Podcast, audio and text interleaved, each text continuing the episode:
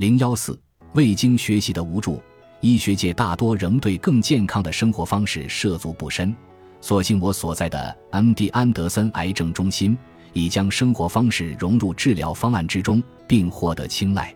对于安德森中心而言，这也是一个长期且缓慢的学习过程。但我认为我们正在接近突破的关口。我们要做的就是汇集更强的科研成果和数据。确保医学专业人士和普通公众均能使用这些信息，但首先，我们必须克服习得性无助这个概念，似乎无处不在。谈到生活方式和健康护理时，尤其如此。不幸的是，善待自己并不是社会看重的品质。我们认为，为了成功必须加班加点。我们认为，早早就寝或睡懒觉说明意志薄弱。我们还认为。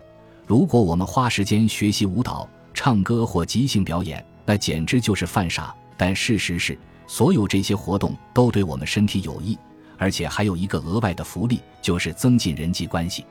是时候有新认识了。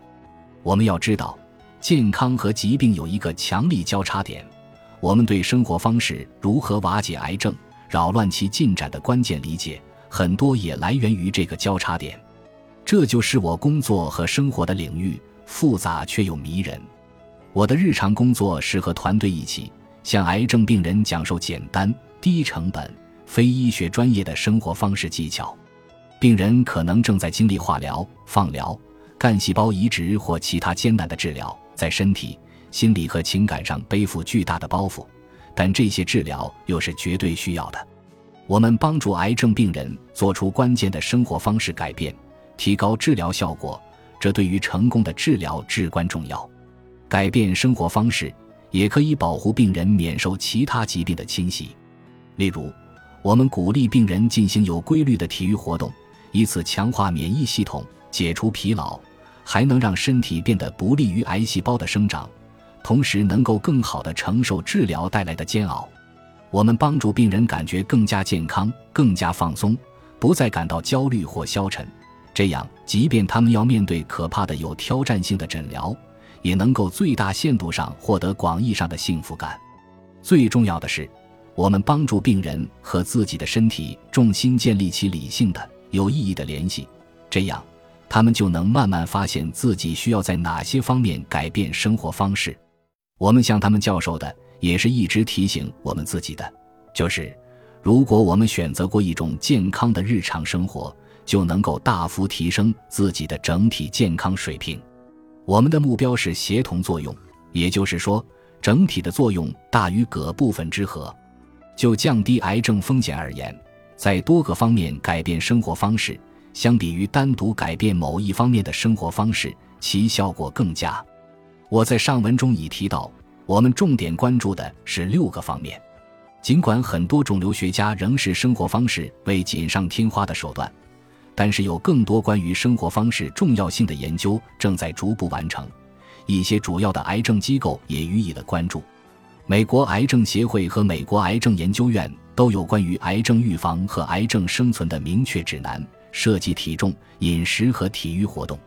过去五年已发表的很多重大研究均表明，人们越遵循癌症预防指南，其罹患癌症及因癌致死的风险就越小。例如。与仅遵循两条以内指南的人群相比，遵循七八条指南的人群罹患癌症的风险会减少百分之十二，癌症死亡风险会减少百分之二十，某些癌症的发生减少率会更高。例如，遵循七八条指南的人群，直肠癌的发生率降低百分之五十，头颈部癌症降低达百分之六十三，子宫内膜癌为百分之五十九，乳腺癌为百分之二十二。癌症死亡率同样降低，人们遵循癌症预防和控制的指南数越多，癌症死亡率就越低。有些癌症的死亡降低率不大，有些则较高。我们关注的生活方式有六个领域：社交支持、压力、睡眠、饮食、运动、环境，它们彼此关联。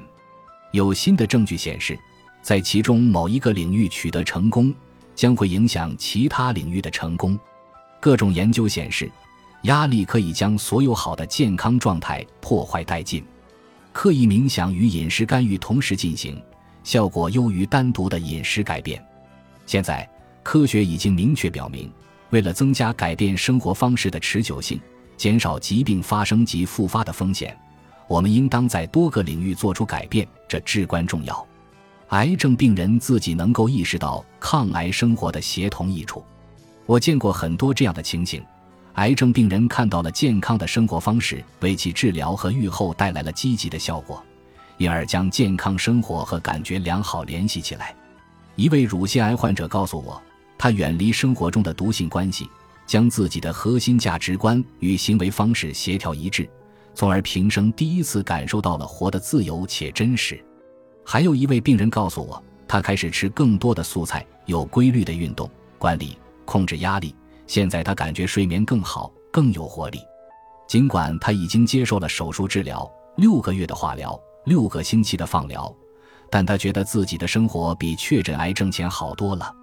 为了更好地理解为什么生活方式有如此大的作用，我们需要从最基本的概念出发，更深入地理解癌症。